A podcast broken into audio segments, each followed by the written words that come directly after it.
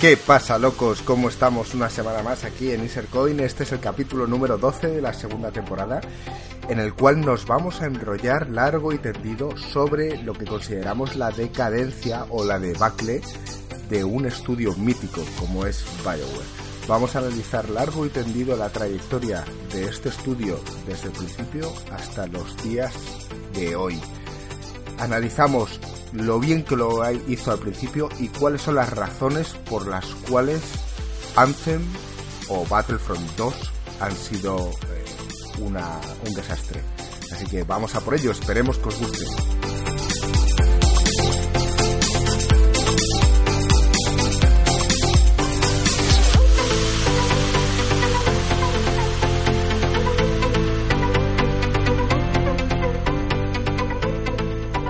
Pero ¿qué pasa, locos? ¿Cómo estamos?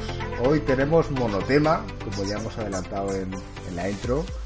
Vamos a hablar de la decadencia o la debacle de Bioware, eh, del cual yo voy a hacer eh, actor pasivo aquí, simplemente voy a escuchar lo que me tienen que decir Joaquín y Marco y, y intentaré aportar con preguntas que a lo mejor a vosotros os surgirían entonces, eh, espero ser vuestra voz aquí. ¿Qué pasa, chicos? ¿Cómo estás, Joaquín? ¿Qué tal? Muy bien, gringo. ¿Qué tal, Marco? ¿Cómo estás? Bien, bien.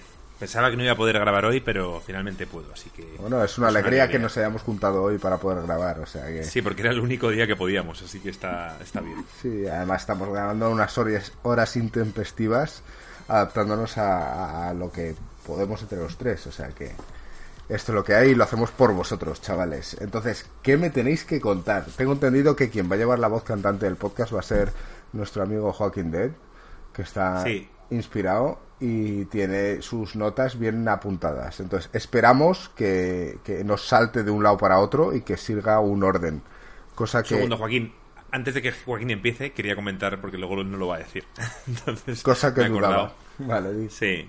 Bueno, es un artículo que salió ya casi hace una semana, pero es que justo cuando grabamos el anterior podcast, creo que fue a las horas o al día siguiente salió esta noticia.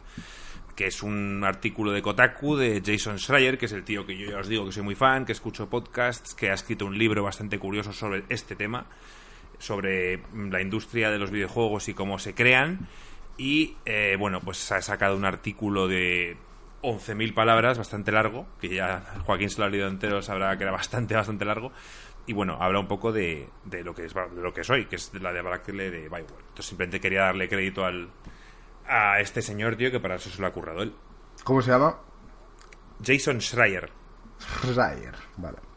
Pues va por ti, este capítulo está dedicado para Jason y yo no sé si tenemos algún patrocinador, Joaquín, ¿lo tenemos? Eh, no, el patrocinador no me habéis dicho que lo tenía que grabar aparte, tío. Me estáis liando, cabrones. Venga, anda. No, no, si, si, queréis lo anuncio, ¿sabes? Pero habíais quedado que tenía que ser un poco más profesional, ya que no sabía... A mitad, a mitad, a mitad de podcast anunciamos. A mitad de podcast eh, tenemos nuestra sección de promociones. Esperemos que os gusten. Bueno, pues este artículo sobre todo habla de Anthem, pero yo creo que la declive o la decadencia de BioWare empezó antes. para los que no conozcáis la empresa, pues BioWare es una empresa que se hizo famosa haciendo videojuegos que sobre todo eran de RPG. Yo creo que es la primera que más o menos puso a los RPGs occidentales a la altura, y no solo a la altura, sino que encima sobrepasó a los orientales. ¿Con cuál empezó? Yo creo que su primer gran trabajo, así de éxito, fue el Kotor. O sea, ese fue el juego que todo el mundo hizo que pusiera en el centro de mira a Bioware. Era de Jedis y encima estaba todo genial. O sea, es que no falló por ningún lado. ¿No fue antes el Baldur's Gate? Pero el Baldur's Gate no era de BioWare, era de, era de otra empresa. O sea, de, no sé si es Black Isle o... Sé que hay gente que trabaja en BioWare que trabajó en esos proyectos, pero no. O sea, BioWare como tal, mira, si quieres nos miramos... No, no, no, no me, me, fío, me fío de ti, Joaquín. Si yo pregunto porque me sonaba mucho que era de... que era de de Bioware, el, el Baldur's Gate. Primera pregunta y ya tienes que buscar en Google, ¿eh, Joaquín? Pues sí, sí que es de Bioware. Eh, Claro, claro, por, por el Dragon Age es el, el- el- el- digamos, la, Vale, espiritual de, de, de- Sí, de pero Baldur's yo, Gate. yo pensaba que el Baldur's Gate lo había hecho otra y de ahí se habían ido a BioWare, ¿vale? Se ve que no. Vale, empezaron, sí, con el Baldur's Gate, ¿vale? Que ese fue el, el primer juego así. Lo que pasa es que con el BioWare mucha gente empezó a jugar los RPGs en ordenador, pero yo creo que aún los japoneses dominaban, ¿vale? El mercado. Pero el, Bi- el BioWare fue un juegazo, el Baldur's Gate, perdón. Hicieron el Baldur's Gate 2, que también fue otro pedazo de juego, Neverwinter Nights. Y el KOTOR, que es el que hicieron en 2003, yo creo que ese es el que sí que marcó un antes y un después. A ver, yo soy fan del Baldur's Gate, lo que pasa es que el Baldur's Gate era un juego un poco friki, en plan con las reglas del Dungeons and Dragons, de tirar dados y tal. Y a pesar de que el Baldur's Gate, o sea, de que el KOTOR también era de tirar dados y tal, estaba camuflado. O sea, no se veía... No era tan importante conocer las reglas. De hecho, Marco lo jugó y se acabó los dos, ¿no? Me los acabé y me explicabas tú, no, porque si tira los dados, yo qué dados. Pero tío? que no yo- hacía falta, me refiero. que te lo pasaste sin problemas. No, bueno, no, sin problemas no. Fue el primer RPG para mí que, bueno, me costó en el sentido de que no entendía muy bien el daño de las armas, etcétera, no, no sabía lo que significaba exactamente, es que no recuerdo, pero ponía como 11 barra no sé qué, o algo así, no me Eh, acuerdo. ¿En qué año, ¿De qué año estamos hablando, más o menos? Pues el KOTOR estamos hablando de 2003. Lo que pasa es que yo no sé si Marco y yo lo jugamos cuando salió o más tarde. Yo lo jugué más tarde porque lo jugué en Xbox, me parece, y, y salió más tarde en Xbox, y no lo jugué en PC. ¿Vale? Pues bueno, ese fue... O sea, Baldur's Gate es lo que hizo que mucha gente en Occidente empezara a tomar esto en serio, pero era más gente centrada en los RPGs y con el KOTOR, metiendo el mundo de Star Wars, añadieron a mucha gente que no está metido en este mundillo dentro. Y para mí es cuando por primera vez Occidente pasa a Japón vendiendo RPGs. O sea, la gente dijo, no estaban acostumbrados a esta libertad de historia, a esta madurez. O sea, yo, ese fue el punto de inflexión. Para mí, que sí que es cierto que empezó con el Baldus, pero el punto donde se ve que han pasado, que están ofreciendo un producto de calidad, que Occidente dice, oye, mira, la gente quiere decisiones, porque hasta ahora en Japón siempre eran unas historias muy lineales, fue el KOTOR. Y- Yo creo que, Y más- que y más dices adultas. que dices además que es el Cotor porque precisamente se cogió la licencia de, de Star Wars. Seguramente Claro, si no claro. hubiese tenido esa licencia no se hubiese hecho tan eh, tan importante. No, a lo no, mejor. no, no, no. Y esa licencia sin duda se la dieron gracias al éxito que había tenido con los Baldur's Gate. Eso seguro. Pero eso fue eh, tener Star Wars es lo que hizo que a lo mejor mucha gente como Marco, que en su momento no se lo plantearía, dijera, venga, voy a jugar este juego. Porque veías a un Jedi sacar la espada, tío, y decías, guau, tengo que jugar a esto.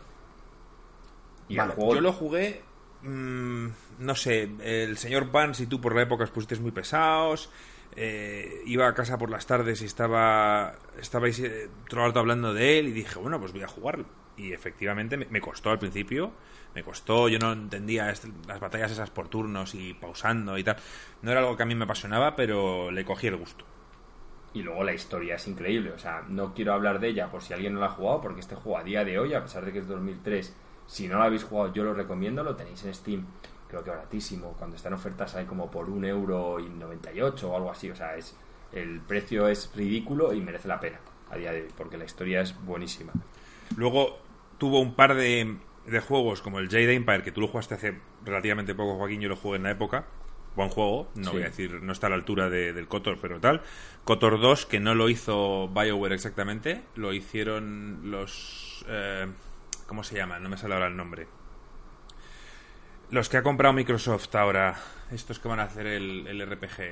Exile, No me sale el no, nombre. no es, no es Bueno, es ahora- ahora me acordaré. creo, No, ahora me acordaré, ahora me acordaré. La cuestión, que yo creo que el éxito de BioWare ya a nivel de crítica, de ventas y pegar el pelotazo, digamos, es con el Mass Effect 1.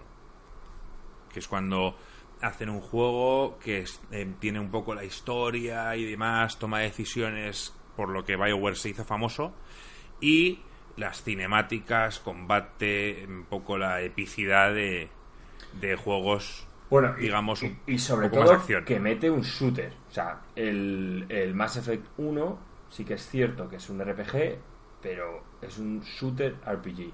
Entonces, o yo diría más bien un RPG shooter, ¿vale? Sí. Así como el 2 cambio el orden, en el 1 creo que es más prioritario el elemento RPG, entonces ya tenían la fama de haber hecho Star Wars, meten un mundo de ciencia ficción esta vez creado totalmente por ellos, ya todos los fans los cogen, ya mucha gente que no era fan la enganchan con el tema de disparar, de hacerlo, de hacerlo shooter, ¿vale? Y, y que era en un mundo enorme estilo Star Wars, con razas, con... A mí, a Sí. mí me apasiona. El lore es increíble. Eh, fue un gran éxito.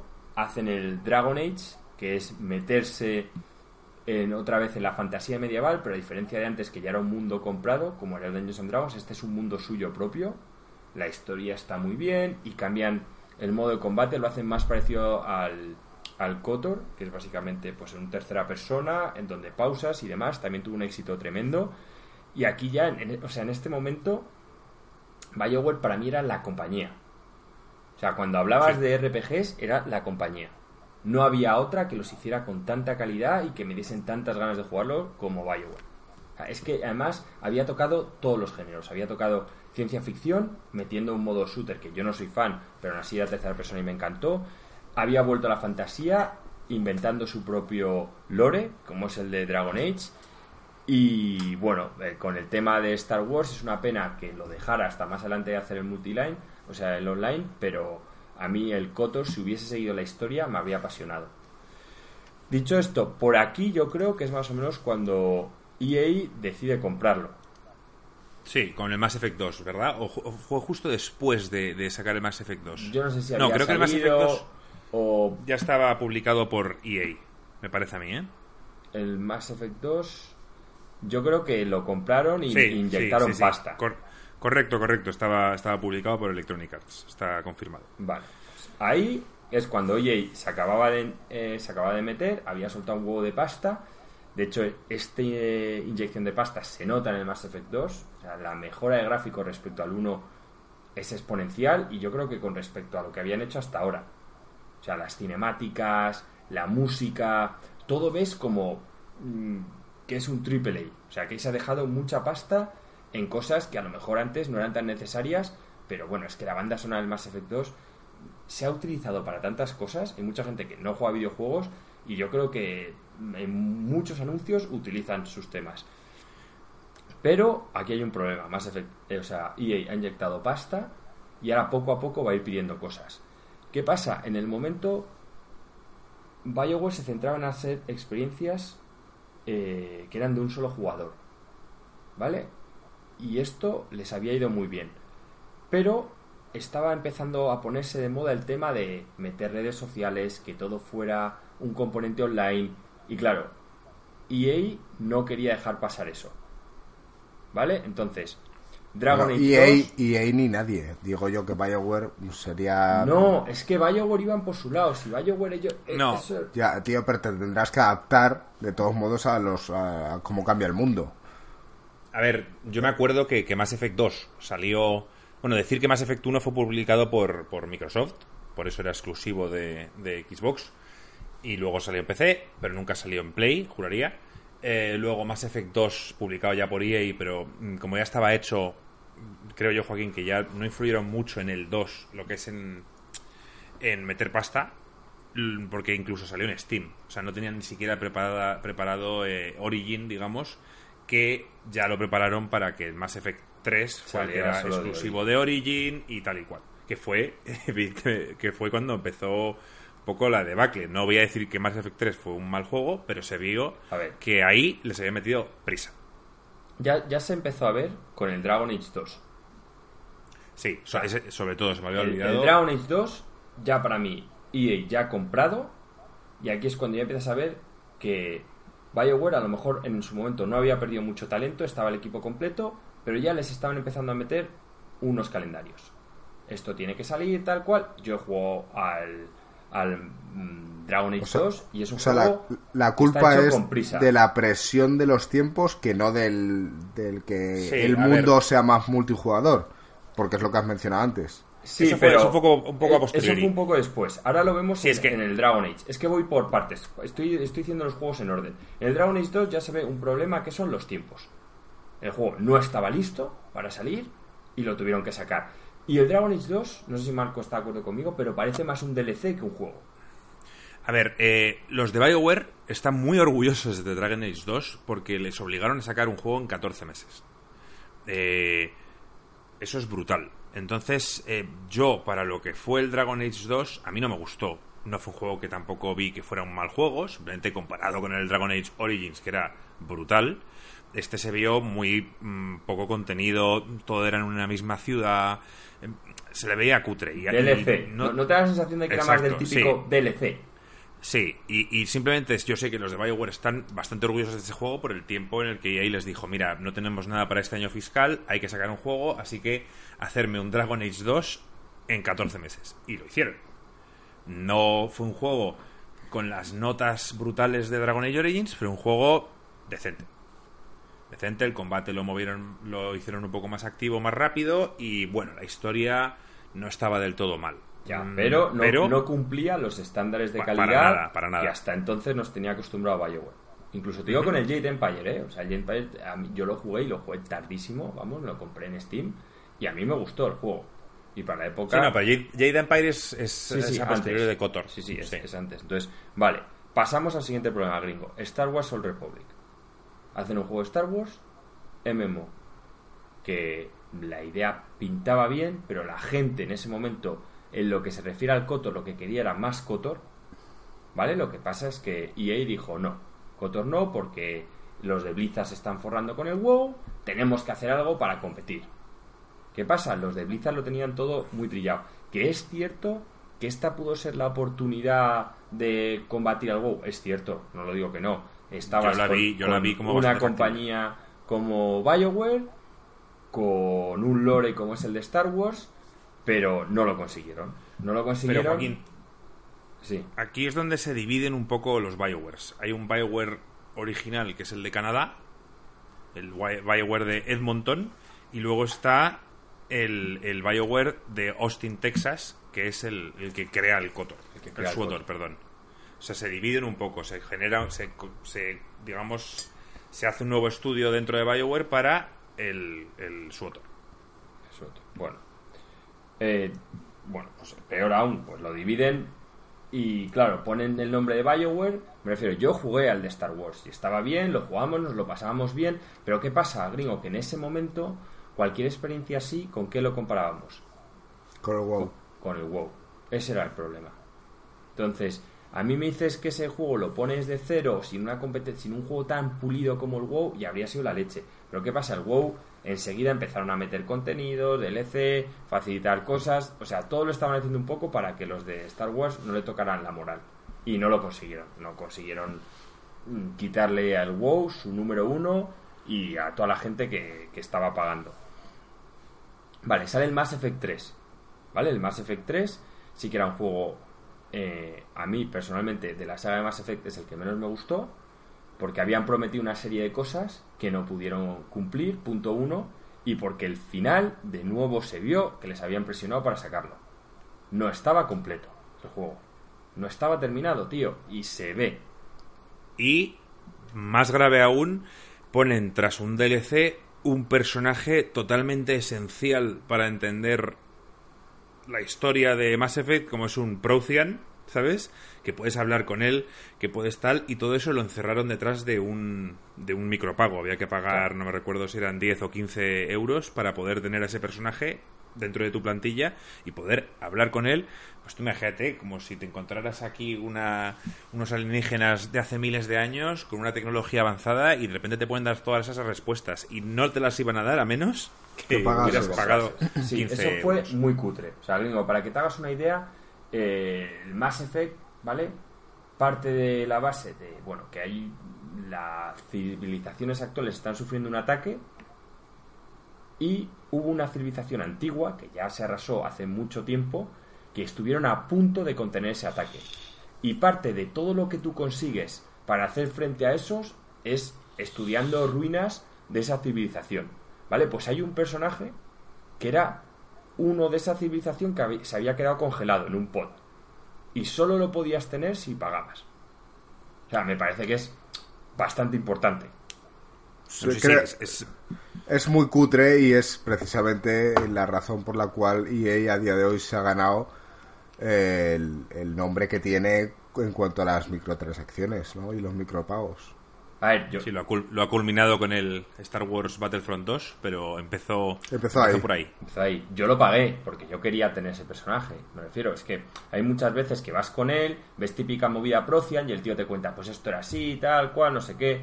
Es esencial. Te cuenta un huevo esencial. cómo consiguieron tener tanto poder y básicamente te das cuenta que el- es que formaron un imperio que era muy parecido al imperio romano, pero a nivel galáctico. Entonces, gracias. Pero vamos, vamos a acelerar un poco. Vale, sí. Porque llevamos 20 minutos y ni siquiera hemos hablado del artículo. ¿Eh, gringo? Bueno, eh, Yo no, a mí me encanta, ¿eh? Ya sabía que todo esto iba a pasar. No, pero a mí me parece importante ponerse- poner las bases. A mí también. Joaquín ha hecho muy bien. A mí de también. explicar quién coño es Bioware, qué han hecho y, y por qué estamos dedicando un podcast entero a hablar sobre esto. Vale, y ahora aquí, a partir del Mass Effect 3, ya es cuando para mí la infamia se ha instaurado en Bioware. O sea, ya es. Antes es, eran golpes, ahora ya es. Estás cayendo en picado. El Dragon Age Inquisition, cierto que las ventas acompañaron, a mí me pareció una mierda de juego. O sea, era un Basura. RPG que era un MMO. O sea, todas las misiones tenían pinta de, de farmeo, como lo de ve y cógeme tres ranas verdes. Igual, o sea, es que malísimo. Sobre todo la primera zona. El combate de verdad que era penoso. Era en tiempo real, intentaron hacer una movida de tanques y tal. Funcionaba fatal. La inteligencia artificial de tus personajes era ridícula. En fin, un bodrio que yo me terminé simplemente porque estaba tan enganchado en el lore de Mass Effect de Dragon Age que quería ver el final. ¿Vale? Pero aquí ya empiezan otros problemas y es el Frostbite, del que luego hablaremos y tiene mucho que ver con Ansel. ¿Vale? Siguiente infamia, Mass Effect Andrómeda. Estamos hablando de que Mass Effect era mi saga favorita de los de BioWare. Y la mía. Las posibilidades eran inmensas. Se van a ver una nueva galaxia. O sea, es que tenías ahí para hacer de todo. ¿Vale? Habías cortado con lo tradicional, con Shepard y demás, pero te daba para hacer de todo. Bueno, mm, la gente acabó muy insatisfecha. Yo tengo amigos que compraron el juego y ni se lo acabaron. Jugaron unas Yo horas y dijeron, vaya mierda. O sea, que Yo os lo he eso dicho ya pase varias con un juego de BioWare. A Marco Que ya le no me haya pasó cabido- con que el... yo no me haya acabado el Mass Effect Andrómeda, Joaquín, es, es una vergüenza. Yo soy el más. Yo creo que soy más fan que tú. Sí que, tú eres muy fan del Mass Effect 1, pero yo soy fan de la saga, o sea, me refiero. El 2, el 3, incluso el 3 que quise quererlo, ¿sabes? Pero el de Andrómeda no me lo terminé, cosa que tú sí. John, nuestro amigo Will, un seguidor del canal, no se terminó ni el Dragon Age Inquisition ni el Mass Effect Andromeda. Y yo creo que tú el Inquisition tampoco. Tampoco. O sea, fíjate de lo que estamos hablando, gringo. No, y- está, está claro que cuando Marco no, no compra algo o no juega algo o no se acaba un juego es un síntoma de que algo va muy mal. De hecho, tenemos un análisis en el canal que hizo Joaquín sobre el Mass Effect, eh, eh, Mass Effect Andrómeda, que lo podéis ver. Ahí está su nota y están sus comentarios. Está, está en el canal. Bueno, y aquí ya la infamia está instaurada. El tema está en que como Dragon Age vendió bien, EA no lo cuenta como, oh, las cosas están yendo mal. Pero Mass Effect Andrómeda, ya es que la gente, bueno, lo empezó a criticar, las ventas no acompañaron. Entonces ya EA empezó a decir, oye, oye, que aquí está saliendo algo mal. Y lo empezó a ver como un strike. Y el problema es que el Anthem, nada más salir, ha recibido un montón de críticas. Sí que es cierto que vender más o menos ha vendido bien, pero hay mucha gente que al poco de empezar lo, lo ha abandonado. Y eso ellos lo pueden ver en la estadística de la gente que está jugando. Y lo que mucha gente se tema, se teme es que con EA dos strikes ya implica que te van a cortar la puta cabeza. O sea, que no se van No, a sí. arriesgar a un tercero. El estudio que hizo Mass Effect Andrómeda lo cerraron. O sea, dentro de BioWare hay varias ramas. El original, que es el de Canadá. Está el de Austin, Texas, que se encargó del SWOTOR. Y luego está el otro, que no sé de dónde eran, que era el que se encargó de dar apoyo a varios proyectos de BioWare. Y en este caso mm, les dieron a ellos el, el tema de Mass Effect Andrómeda. Entonces, fue un fracaso y les cerraron. A, a priori, eh, yo entiendo que lo queréis enfocar a que la culpa es toda de EA. Pero, No. pero aquí Sí. tendrá algo que decir o, o- o tendrá algo de implicación eh, los estudios en sí. O sea, al fin y al cabo eh, habrá jefes de equipo los cuales dirán, oye, mira, yo no voy a hacer esto porque eh, esto es una mierda. A todo esto en Vale. estos años, gringo, ha habido gente que fue abandonando BioWare. Y esto ahora lo, lo vamos a ver cuando hablemos del Anthem, ¿vale? El Anthem es que es un juego que aunque suene muy reciente, la idea empezó en 2012. ¿vale? En 2012, eh, quería hacer algo distinto e innovador a todo lo que estaban haciendo, ¿vale? Y cuando digo todo lo que estaban haciendo era eh, First Person RPGs. Eso era su especialidad, ¿vale? Un primera persona o un single player RPG. ¿Primera persona? O tercera persona. Es, Ah, es vale. single player, no quería decir primera persona, quería decir single player. Era, lo, Vale, era vale. su. Contar una buena historia con una base de rol. Ya sea fantasía, fic- eh, ciencia ficción y demás. Y aquí empiezan los problemas. Eh, BioWare. Bueno, problemas no, en su momento era. Quería hacer algo distinto. Y estaban hablando de un proyecto que no se llamaba Anthem, se llamaba Beyond. Y la idea era una especie de roguelike donde tú te tenías que salir de tu ciudad o de un elemento seguro donde estaba la humanidad y hacer frente a misiones en las que no necesariamente ibas a poder terminar. O sea, la idea es que según el tiempo que ibas pasando fuera, los enemigos y sobre El todo clima. temporal, el clima, iba a hacer que las cosas se fueran poniendo más complicadas, más complicadas. Y yo creo que la misión terminaba o que te calentabas y te mataban o que tenías que volver corriendo a la base. ¿Vale? Eso era su concepto original. Vale. Algo muy distinto a lo que habían hecho hasta ahora, porque me refiero, iba a tener una historia, pero como los roguelikes, me refiero, la historia no es el centro A del mí, juego. a mí personalmente, como concepto, así como lo has contado, no me llamaba. A mí. Pero hay mucha gente que sí, hay mucha gente que le gusta esa partida de media hora, lo- yo lo veo así, de media hora, de jugar con tus cuatro amigos, modo horda, pum pum pum, y, y vuelta a la base Y- a coger equipo y demás. Y la otra novedad es eso, que querían que fuera cooperativo. Querían que fuera una experiencia donde el juego en equipo marcara la diferencia. Pero no en plan MMO, sino eh, pues jugar con tus cuatro colegas. O sea, un equipo, no sé si lo habrían pensado de tres, de seis, algo chiquitillo. ¿Vale? Eh, bueno, esa era la idea original. Y hasta 2017, pues bueno, se estuvieron eh, barajando cosas y demás. Pero hasta el día No, de sí. hoy han pasado muchísimas cosas. Y como veis, lo que ha llegado primero no se llama Billón. El, el nombre, que es lo primero. Bueno, Marco, di. Sí, a ver, eh, Casey Hudson, que es el creador de la saga Mass Effect y el que tenía la visión sobre sobre, sobre Beyond, vamos a llamarlo Beyond, o si queréis lo llamamos Anthem, eh, se marcha. Y En 2000 deja un en tweet 2014.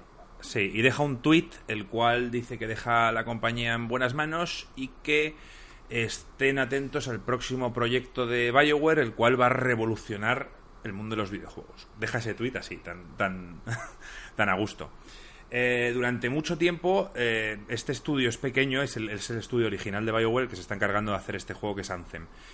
Y eh, hay un momento en el que el presidente o algún directivo, etcétera, de EA va a probar una demo de este juego y esa demo es desastrosa. No, no que ellos lo consideran desastrosa, sino el presidente o el directivo de EA lo considera un desastre total. Esto es una mierda, ¿qué cojones es esto? Tal cual.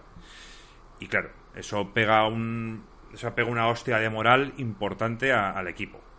Entonces eh, nos adentramos ya, Joaquín, en 2017, que es cuando No, pero antes de esto, antes de ¿sí? esto, fichan eh, cuando Casey Hudson se pira, prueban el juego y ven que es una mierda. Dice el de EA, a ver, el de EA va otra vez. No, no, no, no, vosotros qué sabéis hacer. Single player RPG. Pues lo mismo, contrata. Dice, ahora la historia se va a encargar eh, David Gader, ¿vale? Que básicamente es el que había escrito las historias del Mass Effect, tal cual. El tío llega, ve el proyecto y dice, joder, pero es que esto no es lo que yo hago, yo hago lo otro. Y dice, sí, sí, sí, tú haces esto. Entonces, todo el mundo que estaba trabajando en hacer un roguelike de salir, explorar, de repente dice, ya, pero es que este tío nos está escribiendo una historia para algo que no tiene nada que ver con esto. O sea, nos está escribiendo otro Mass Effect. Cuando la idea original de Beyond era hacer algo que no había hecho mm, BioWare hasta entonces.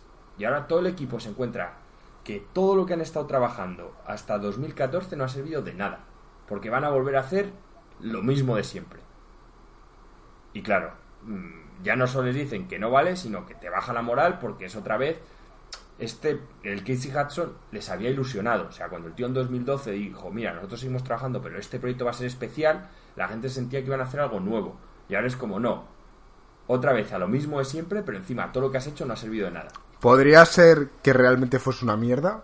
¿O, o no barajas esa opción? No lo sé, gringo, porque no lo jugué. Yo realmente creo que EA no quería arriesgar. Quería ir a, a lo seguro. Y punto. Es que me refiero, es que no, no veo a alguien de EA aceptando un roguelike. Es que no lo veo. O sea, no veo a un este cualquier roguelike, ¿eh, Marco? Le- tú le pones el FTL, le pones el Darkest Dungeon. No me veo a ningún directivo de EA de primeras diciendo... Pero compraron BioWare porque, por ejemplo, el Darkest Dungeon es algo que vieron que tenía. que no, pero el, triunfaba. Dark- el Darkest Dungeon no es de Bioware, es un, es un roguelike. Te, te estoy hablando de ejemplos de Ah. roguelikes. Vale. Eh, a ver, yo aquí veo varias cosas. Primero, mm, como dice Joaquín, eh, EA, eh, a ver, si tú fichas a. Si tú compras BioWare es porque quieres que te hagan single players RPGs. Si luego mm, tienen un proyecto distinto, pues ya es cuestión de EA que lo acepte o no lo acepte. En este caso, el directivo no lo acepta. Años después eh, se prepara una demo especialmente para que le guste a este señor. Y, a él le encanta. Esto es lo que yo quiero, esto es la polla, tal cual, no sé qué, no sé cuántos Vale. Que es cuando eh, se decide mostrar esa demo, Joaquín, de, de Anthem. Y que le cambian el nombre. En el E E3. Dos, sí, dos semanas antes. Se llamaba Beyond. Y de repente le dicen, no, no, Beyond no, porque va a, ser, va a haber unos problemas, que puede que tuvieran razón, unos problemas para... mm, Registrar. mu- sí, no, porque había muchos, muchas cosas que se llaman Beyond y dijeron, mejor cambia el nombre, lo cambiaron a Anthem. Y, y- y esa es la demo que vimos en, en, en 2017. Vale, pero es que antes de 2017 hay otro problema. Antes de sacar esa demo, eh, David Gaider, que había entrado, como decimos, a hacer la historia, coge el pavo, no sé si porque se quemó o porque le salió otra cosa, pero se pira, en 2016. Luego, de nuevo, el único tío que más o menos estaba centrando lo que hacían, también se va. Luego ahora todos los que están trabajando ahí se quedan en manos de unos cuantos directivos de EA que básicamente no toman decisiones, sino que simplemente van diciendo cosas que están apareciendo en el mercado y que deberían incluir. Ah, pues este loot mola un huevo. Ah, pues esto no sé qué. Ah, pues esto no sé cuántos. Y todo lo que les van diciendo que tienen que hacer es básicamente las mecánicas del Destiny. Entonces los tíos llegan un momento y dicen, a ver, ¿qué queréis? ¿Que hagamos un Destiny? Dicen, no, no, no, no, está prohibido hablar de Destiny. Y los tíos... O sea, pero ¿cómo que- vas a...? Es que... eh, ¿Cómo vas a querer hacer algo, emular algo parecido? O sea, vamos a llamarlo un juego como servicio, que es lo que EA lleva queriendo tanto tiempo. ¿Y cómo vas a obviar el hecho de que Destiny es el único que está teniendo éxito? O sea, no, no lo veo lógico. Es como si quieres hacer un MMO y dices, no, no, el Warcraft está prohibido nombrarlo. Del No mismo puedes- modo que en nuestro vídeo todo el mundo nos venía a decir que por qué lo comparábamos con Destiny. Habrá gente en el mundo en el que diga, "Mm, no lo compares, es algo diferente. Es un Destiny. Bueno, Ya, tío, pero que hay gente que opina lo contrario. La que cuestión, respetarlo. ya, aquí importante es lo que opinaba la gente que estaba currando ahí. Entonces ya estaban muy quemados por todo lo que había pasado y encima, Joaquín se para ha quedado- colmo, EA decide Joaquín Eh, Frostbite, que no. este es para mí ya el No, principal, porque aunque todos salvo estuviesen quemados, aunque no tuviesen una audio. visión, Pero bueno, dame tu- sobre lo que más inciden todos y es hasta aquí. lo O sea, difícil que es eh, hacer sí parece rol que es un problema de con el motor, con el Frostbite. un problema de- de- es de- de un equipo. motor gráfico que se hizo para hacer first person eh, de que se ha desmoronado poco a poco. Joaquín quizás lo está Vale, pintando como entonces- que son los directivos los que están eh, destruyendo el equipo Mira. poco a poco, pero mm, no sé, eh, cada uno se tiene que que hacer responsable de, de sus ramas, quiero decir. No, mira, yo te, yo te voy a explicar. Yo, yo aquí el problema importante lo veo en la visión. O sea, todo proyecto tiene una visión. Tiene una persona que tiene una visión y dice esto tiene que ser así. Y tiene varios eh, equipos, uno de programación, otro de no sé qué, otro de no sé cuántos. Y digamos, cada uno está haciendo su parte, pero realmente lo importante es que esa persona, que es la que le dirige, Sí, mm, tenga el concepto claro de lo que quiere. Y luego al final, cada, aunque cada equipo va a su bola, luego esa persona es la que unifica todo y todos lo ven. Es como, es como una película. Cuando uno hace su papel, otro hace el otro, y de repente al final se junta y tiene sentido. sí, sí, estoy totalmente de acuerdo contigo. Y el visionario fue el- es el que se fue, ¿verdad? Exacto. Vale. Eh, Que luego volvió, cuando el proyecto había cambiado. Ah, sí. Sí. Vale, pues entonces eh, yo considero eso. Ya tenemos aquí a Joaquín de vuelta, que hemos tenido un problema técnico, pero ya está de vuelta. que el tema de la visión, Joaquín, que iba comentando, hace falta un director. Y en este caso yo creo que Anthem no tenía eso, no tenía una persona que dirigiera. Y Ese- que... Di, di, di. Sí, voy a decir que ese es, es un gran problema que han tenido, pero yo creo que realmente el equipo, y ya con la historia hecha, lo que les ha terminado de matar era el Frostbite. O sea, yo es que viendo la entrevista, viendo cómo se quejaban todos... ¿Qué coño es el Frostbite, de- tío? El Frostbite es un motor gráfico, ¿vale? Eh, mm, que generó EA hasta la fecha, la mayoría de juegos de Electronic Arts, pues, gringo, cogían el Unreal Engine, que me imagino que lo conocerás, Sí. y, y pagaban. ¿Qué pasa? Que a EA dijo, sudo de estar pagando cada vez que hago un juego a esta gente, vamos a hacer el nuestro, Vale. que no me parece mal. El problema es que hicieron uno centrado en First Person Shooter. Lo hizo DICE para su saga Battlefield. Entonces, ya eh, BioWare con Dragon Age Inquisition tuvo muchos problemas usando este motor gráfico. De hecho, lo dicen que al final, bueno, lo consiguieron sacar adelante, tal cual, pero mucha gente dice, tío, es que fue puta coña. O sea, tuvimos que hacer mil historias. Encima, en un momento en el que las cosas en este iban bien y les estuvieron dando prioridad, pero luego, como los equipos son distintos, pues no todos los que habían trabajado con el Frostbite haciendo este estaban en el Anthem.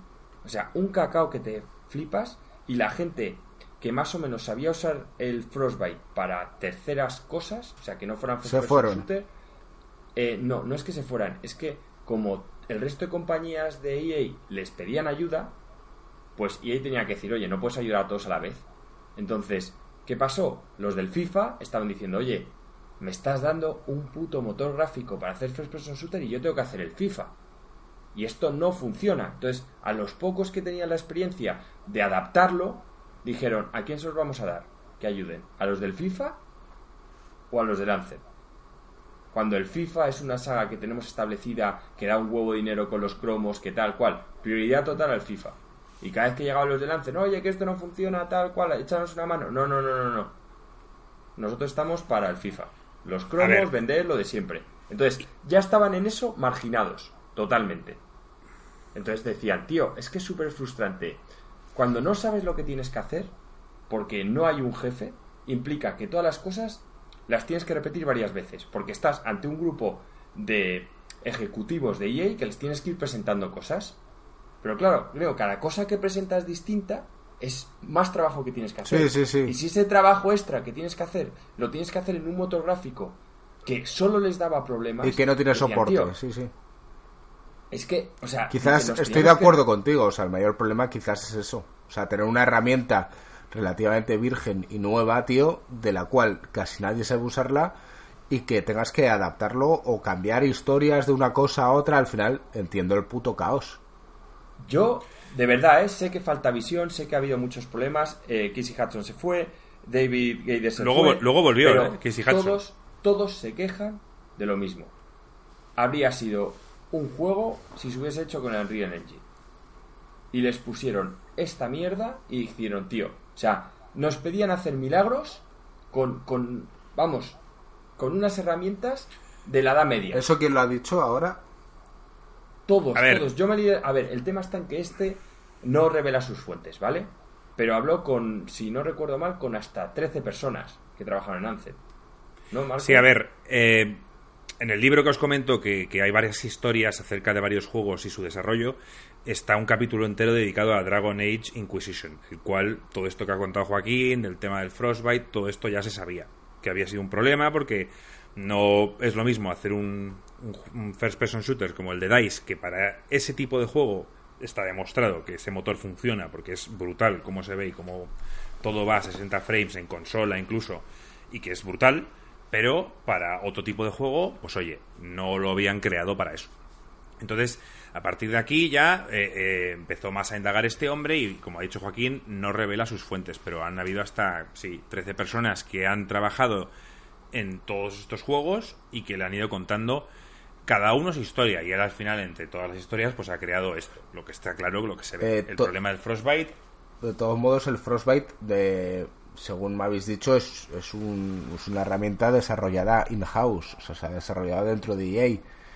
Por sí, pero me refiero, es que por DICE, o sea, no por BioWare. Bueno, vale, por DICE. O sea, pero imagínatelo al revés, imagínate que se hubiese encargado a BioWare y BioWare hace una herramienta, pero para RPGs, y luego le das eso y le dices, eh, toma, a los de First Person Shooter. Y los tíos dirán, joder, pero si esta herramienta, como los de RPGs no suelen tener, eh, yo que sé, tanta demanda gráfica, y dice, joder, es que con esto no me va a tirar los cosas 60. Imagínatelo al revés. O sea, si es que son, es que son cosas distintas, gringo. Es como, yo que sé, tío, darle al que Sí, sí, sí, yo, si yo lo entiendo. A lo que yo quería. A lo que yo quería ir es a que si lo habían hecho internamente. DICE, que es otra empresa diferente. Sí. DICE son una, es una empresa de, sueca. Es una empresa sueca que son famosos por hacer los Battlefields y que ahí no sé si compró en algún momento, no sé si en algún momento eran independientes, no lo sé, pero DICE son los encargados de hacer Battlefield, también los Star Wars Battlefront y, ellos crearon este motor para EA y, funciona perfectamente para su estilo de juego. Eh, pero es que, o sea, sí, está lo del Frostbite, está el tema de la visión, está el tema de apagafuegos que lleva EA usando a BioWare, parece ser, para ir de un lado a otro. Coge a los. O sea, coge al equipo que sabe usar el Frostbite y les manda al FIFA, Luego resulta que están los tíos de lance y me dicen, no, no, que el Mass Effect Andrómeda está en fuego, esto es un desastre, iros para allá y ayudarles. Entonces, tío, cuando tienes equipos constantemente moviéndolos de lado a lado y sin rumbo, sin, sin director, sin nada, pues pasa esto. Nada más claro, Joaquín, que el ejemplo, no sé si te acordarás cuando lo leíste, el ejemplo de cuántas veces se integró y se quitó el tema de volar en el lance. Juego en un principio no iba a ser con el, con no se iba a poder volar, luego alguien dijo un directivo, joder, es que esto sería los si, si volaran, luego lo volvieron a quitar. suponía cambiar el mapeado otra vez. Claro, tu Parte el mapeado... de las decisiones gringo de, de poner volar y quitar volar era también por el motor gráfico. Por ejemplo, todo el tema este de, de las tormentas que querían poner es que no funcionaba. O sea, y lo dicen los tíos, era por el motor gráfico. O sea, no conseguían hacer con el Frostbite que las tormentas se implicaran. Por eso en el tema del Anthem, tú porque no lo has jugado, pero cuando lo juegas, todo el tema este que de tormentas y tal, que te diga Marco, es super light. Yo no lo he visto. Sobre todo es... Dejé de jugarlo antes. Es más un tema de los bichos que te van apareciendo, pero es que no lo han podido meter. Cuando el tema de las tormentas era lo central. Y ves juegos como el Just Cause, este 4 que ha metido el tema de tormentas, no sé hasta qué punto funcionará, pero ya te digo yo que funciona hasta cierto punto mejor, peor, pero ahí los tienen. De repente puedes estar jugando y hay una tormenta de arena, una tormenta eléctrica, no sé qué. Y en el, y en el Anthem, eh, no. O sea, es ahí tres mierdas, tío. Y estamos ahora en el punto actual, el cual ha salido Anthem, desastre total, eh, no en ventas, así que, de hecho, yendo muy atrás, cuando sacaron Dragon Age Inquisition, los directores querían que fracasara, porque querían que EA viera que, esto no era viable. Y el problema fue que Dragon Age Inquisition tuvo un éxito brutal de ventas. Ganó Game of the Year en, en los Game Awards estos del principio, que, fue una vergüenza. sí que no lo entiendo. O sea, ¿cómo ganó eso? Porque, vale, yo en ventas lo puedo entender. Fue un año malo, Joaquín. Fue un año fue el primer año de la Play 4, estos años de transición en lo que no sabes muy bien a quedárselo y dijeron, mira, pues el juego más... Y los Game Awards quizás estaban empezando, ¿sabes? Y...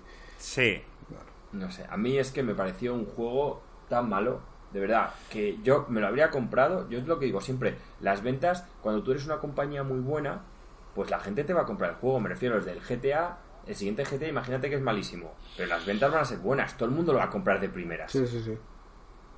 Pero es que eso no, no quita que luego las cosas vayan mal.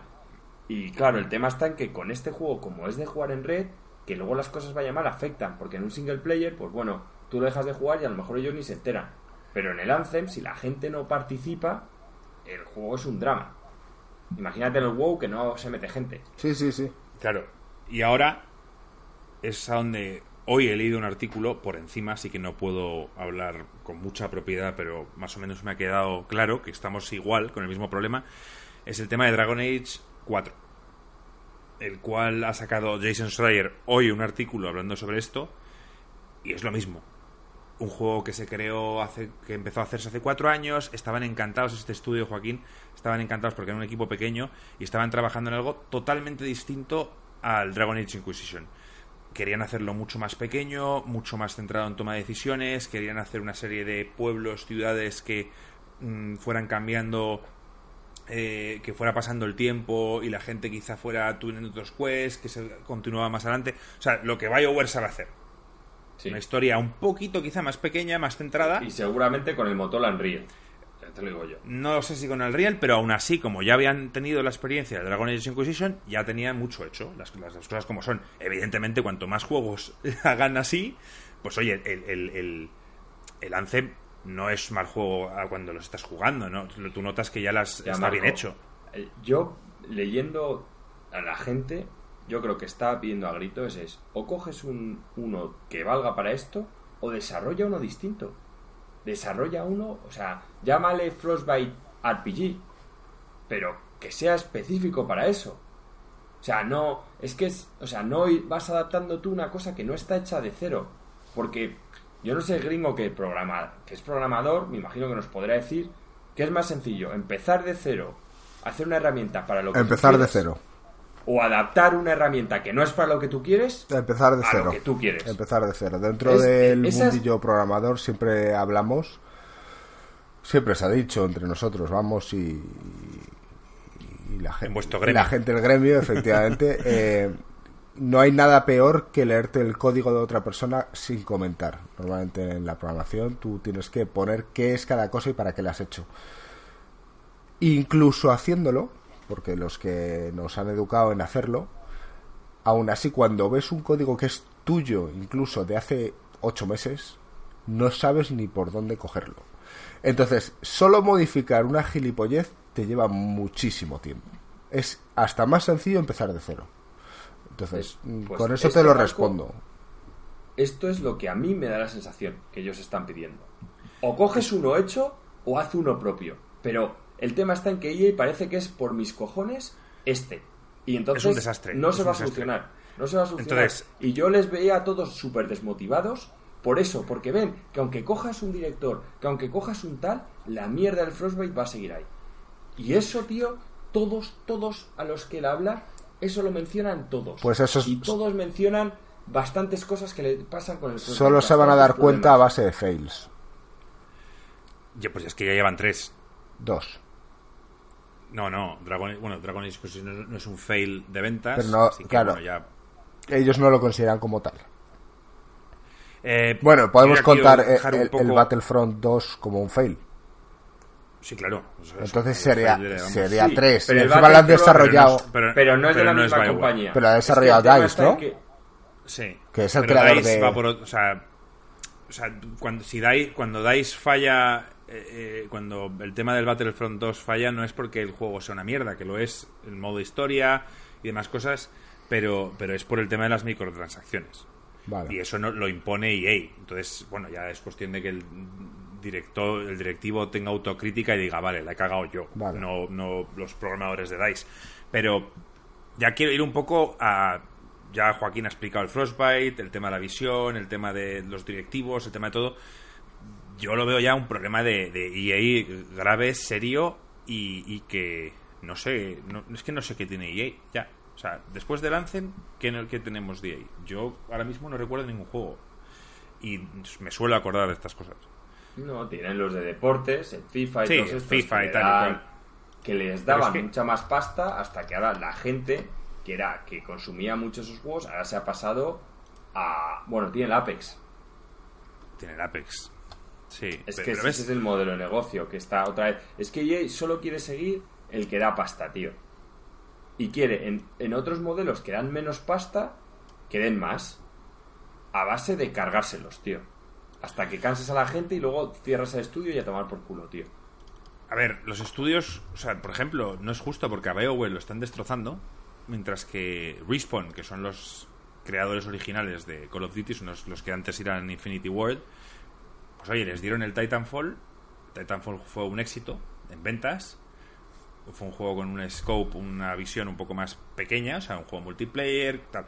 Luego salió Titanfall 2, el cual fue un desastre de ventas, pero aclamado y con muy buenas notas, diciendo que es seguramente de las mejores campañas first person shooters que se han hecho nunca, emotivas y demás. y ahora les están dando la batuta de un Star Wars que, que está por anunciarse, que es Fallen Order, me parece que se llama.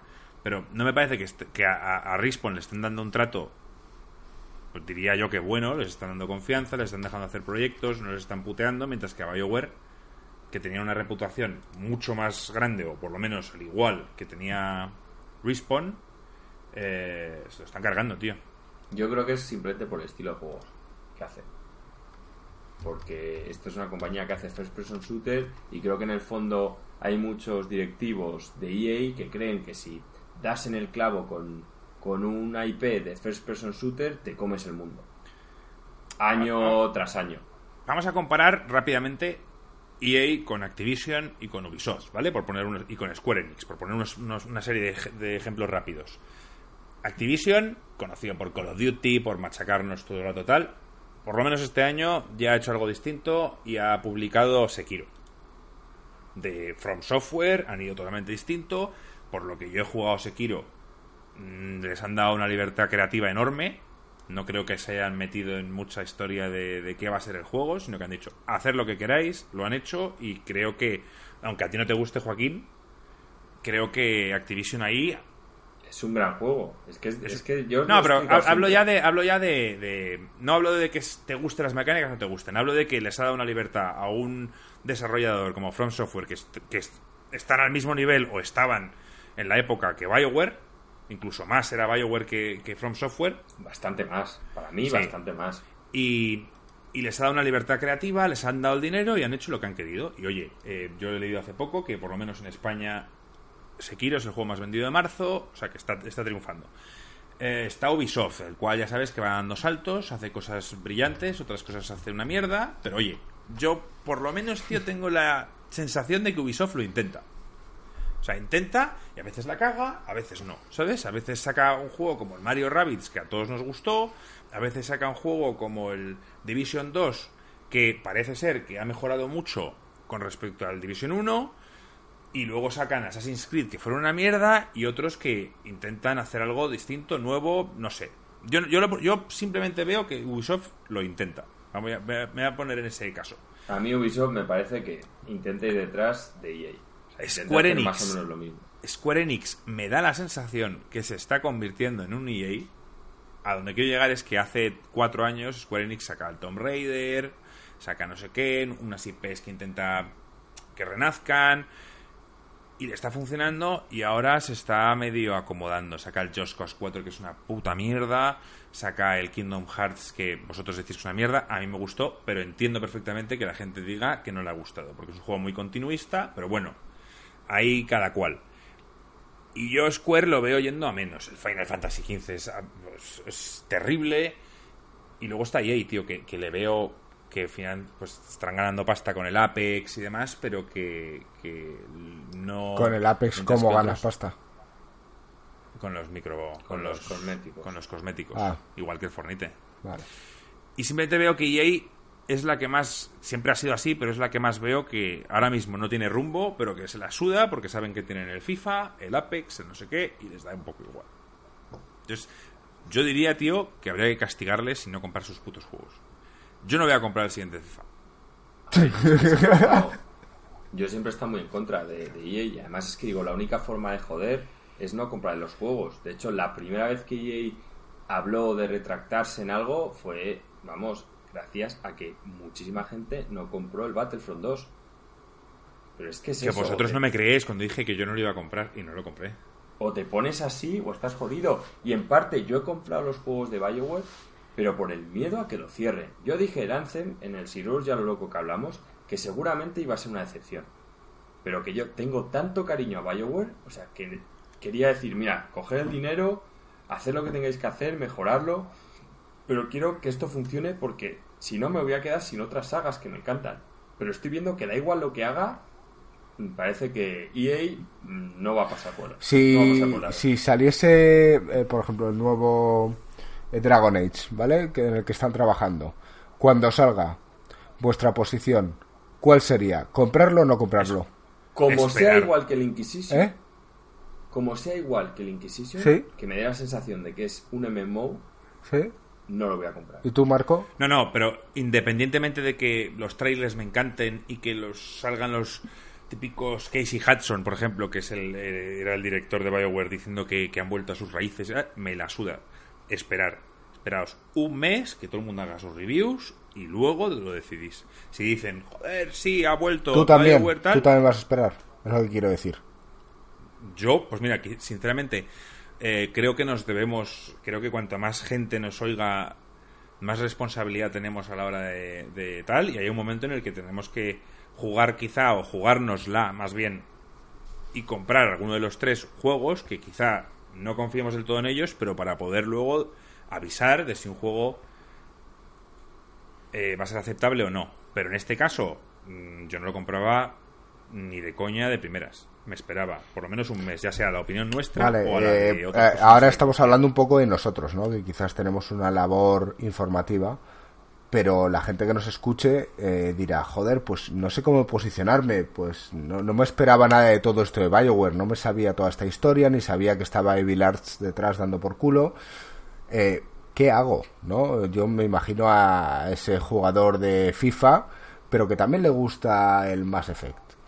¿Qué hace? ¿No se compra el siguiente FIFA? Normalmente, por experiencia te digo que, que- el que le gusta el FIFA no le gusta ningún tipo, otro tipo de juego.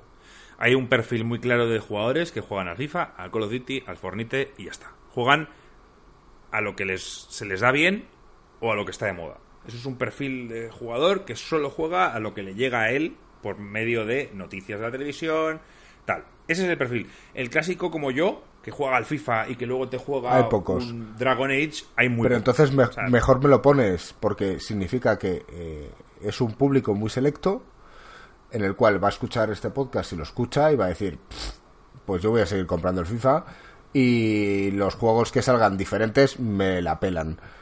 Y sin embargo, el que pueda escuchar eh, el podcast y le gusten los juegos como el Mass Effect, no puede castigar a EA de ningún modo porque tampoco compra el FIFA. Entonces, ¿de qué modo pueden hacerse oír? Nada, pues eh, mira, eh, yo creo que hace mucho daño o mucho bien, según lo mires, eh, artículos como el que saca este hombre, mm, desvelando mm, los entresijos del desarrollo de un juego. Y ya no solo es eso, ¿eh? Este, o sea, el libro que os digo se basa no en, el catastrófico que puede ser a veces el que no haya un director o que tal. Sobre todo, él, lo que quiere eh, decir al mundo es que esta gente, la mayor parte de la gente que trabaja en los videojuegos, es práctica- prácticamente una, una esclavitud. No tienen ningún tipo de derechos, no se pueden unir, no tienen un sindicato, digamos, donde se pueden quejar y eh, trabajan durante años 80, 100 horas ¿sabes? al mes y es brutal. As- perdona, semanales, que me he ido yo. Y es brutal y él lo que quiere denunciar es esto. Que, que este modelo, como lo conocemos, tiene que cambiar. Porque la gente, para empezar, se está yendo. Los talentos están yendo porque en videojuegos no ganas más dinero que en tecnología. Hay gente que trabaja en BioWare y que de repente le ficha, yo qué sé, Google o Facebook o quien sea, se van porque van a trabajar mejor, van a ganar más dinero, tal. Entonces, muchas veces la gente que aguanta en esta industria es por pasión, porque les gustan los videojuegos y porque su pasión es crearlos. Pero ya todo tiene un límite. Ya eh, el primer caso que he escuchado yo, que la cosa está cambiando, y vosotros mismos lo estaréis notando, es que tras el desarrollo de Uncharted 4, que también lo leí en el libro, es el crunch que se llama. El crunch es como la palabra que utilizan en, inglés para definir el destajo, trabajar durante incontables horas. El Uncharted 4 era interminable. O sea, estuvieron casi dos años eh, trabajando una cantidad de horas semanales brutales, sin ver a sus familias. Hay gente que se tuvo que alquilar apartamentos cerca de la oficina para ahorrarse el tiempo de ir de casa. O sea, era brutal. Y el director de Uncharted 4 o de Naughty Dog dijo que esto no se puede volver a repetir. Nos estáis fijando que Last of Us, todos pensábamos que iba a salir ya o hace un año y Last of Us está retrasando mucho. Y considero, o él considera, que esto es en parte a que están intentando cambiar esa política de abusiva que tenían de o, es, o, o que no dejarse presionar tanto por un estudio como Sony, porque al final Naughty Dog necesita Sony, pero Sony también necesita.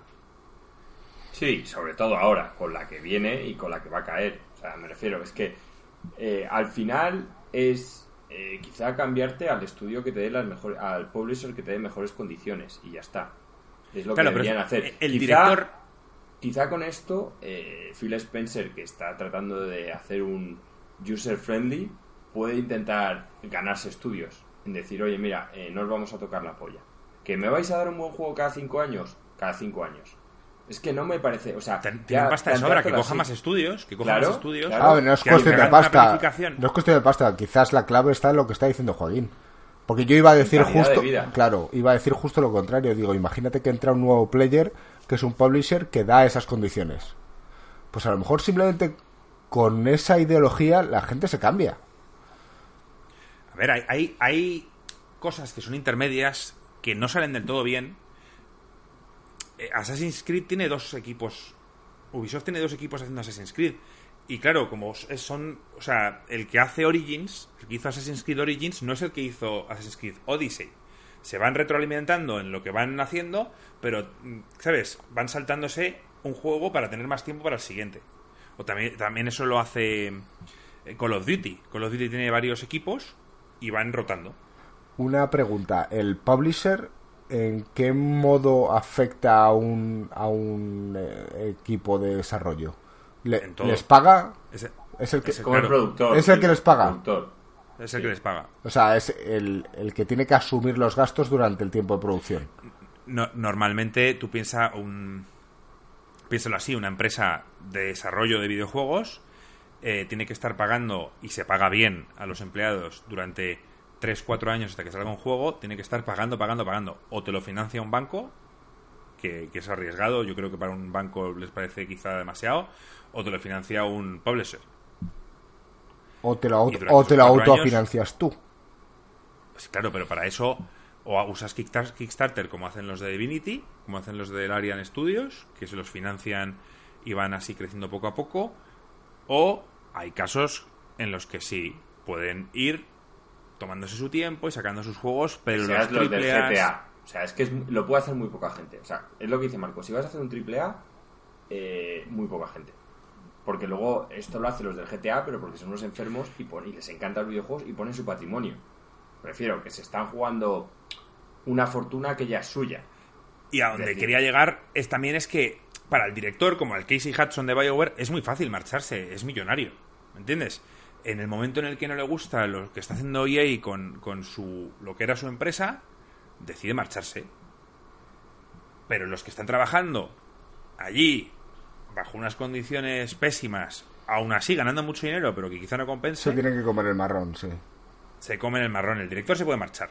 Y una vez se va el director, pues ya, mira, fíjate, el proyecto se va a la mierda, no tiene una visión, no tiene un. Pues, si es que es un castillo de naipes es, como todo en la vida, la verdad. O sea, este, el ejemplo que hemos plasmado en todo el podcast puede extrapolarse a cualquier situación de la vida, seguramente laboral de cada uno de los que estáis escuchando esto.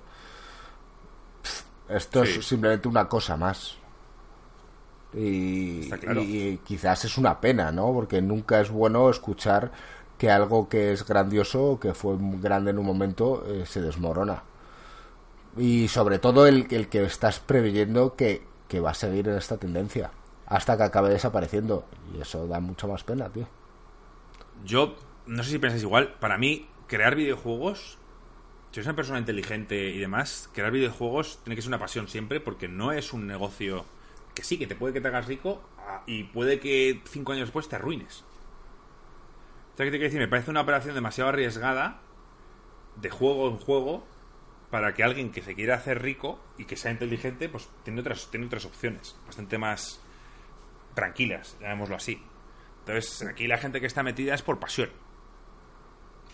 Bueno, yo espero que, quizá ante todo esto malo, eh, estudios como Microsoft, que quizá ahora se está planteando hacer las cosas de otro modo, o incluso como el de Google, coger y decir, a ver, yo soy el de Google y viendo esta historia, me lo plantearía el de Microsoft, te coges, te pones en contacto cuando ya están empezando un proyecto tal a uno de los jefecillos y les dices, oye, si dejáis hoy Bioware, yo os contrato a todos. Eso es un, levantamiento de bienes ¿eh?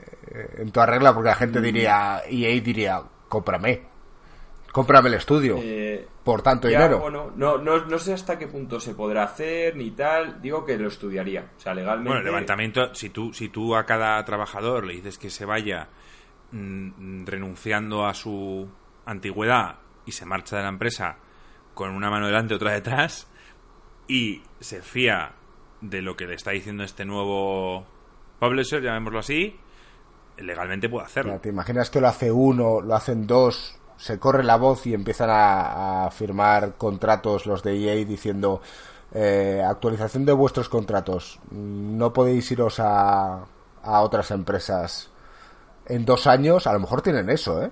Un contrato algo así. Que diga, no podéis ir a, una, a otro estudio parecido de aquí a dos años, si os vais por baja propia. Puede ser.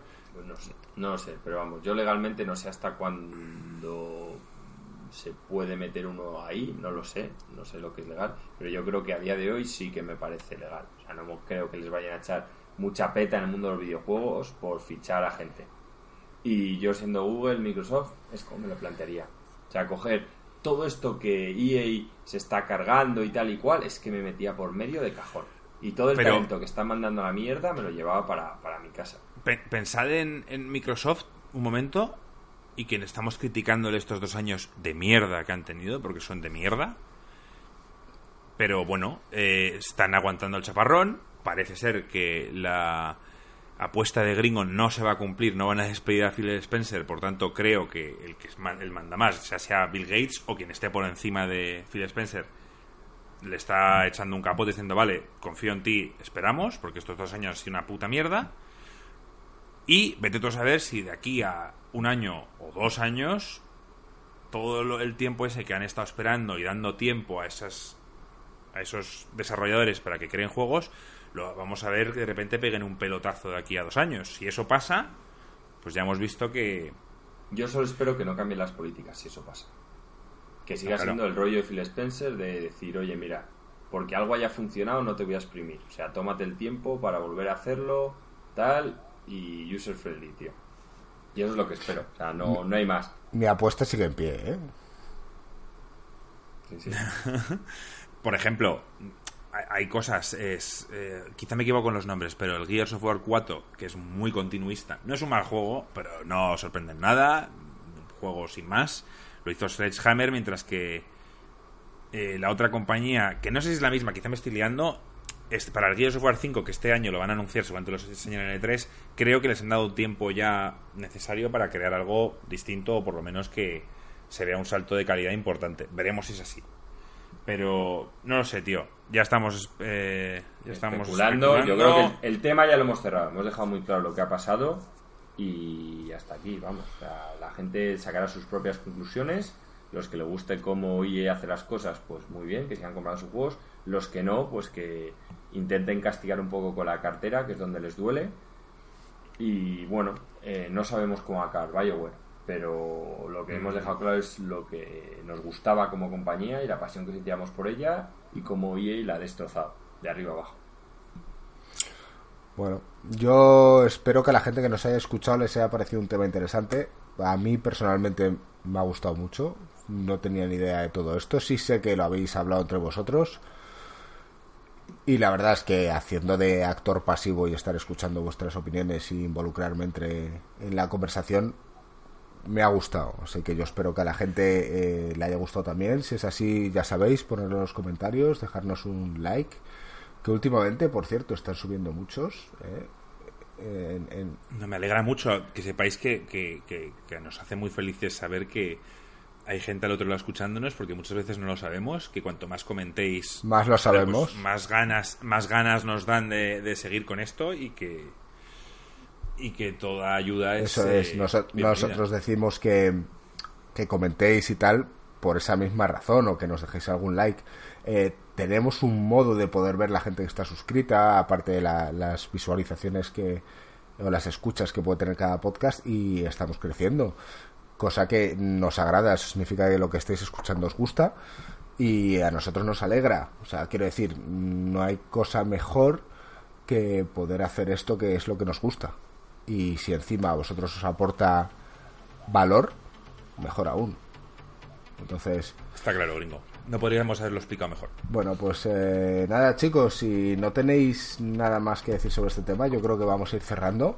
Este podcast no ha sido emitido en ninguna de las plataformas online, por lo que no tenemos ningún comentario de, ningún suscriptor, eh, pero lo vamos a dejar aquí. Eh, mm, intentaremos ser más activos, lo que pasa es que se acerca la Semana Santa, yo voy a estar bastante de viaje, Mm, quizás ah, el, podcast de Juego de Tronos que habíamos dicho que íbamos a hacer, a lo mejor se hace en formato vídeo en las plataformas de YouTube y, Twitch. Y, y, nada, que seguiremos aquí conectados y que nos alegra que sigáis aquí escuchándonos. Así que a vosotros, tío, que descanséis y me alegro mucho de veros. Igualmente, eh, nos vemos la semana que viene. Un abrazo. Un placer y buenas noches a todos. Chao. Chao, chao.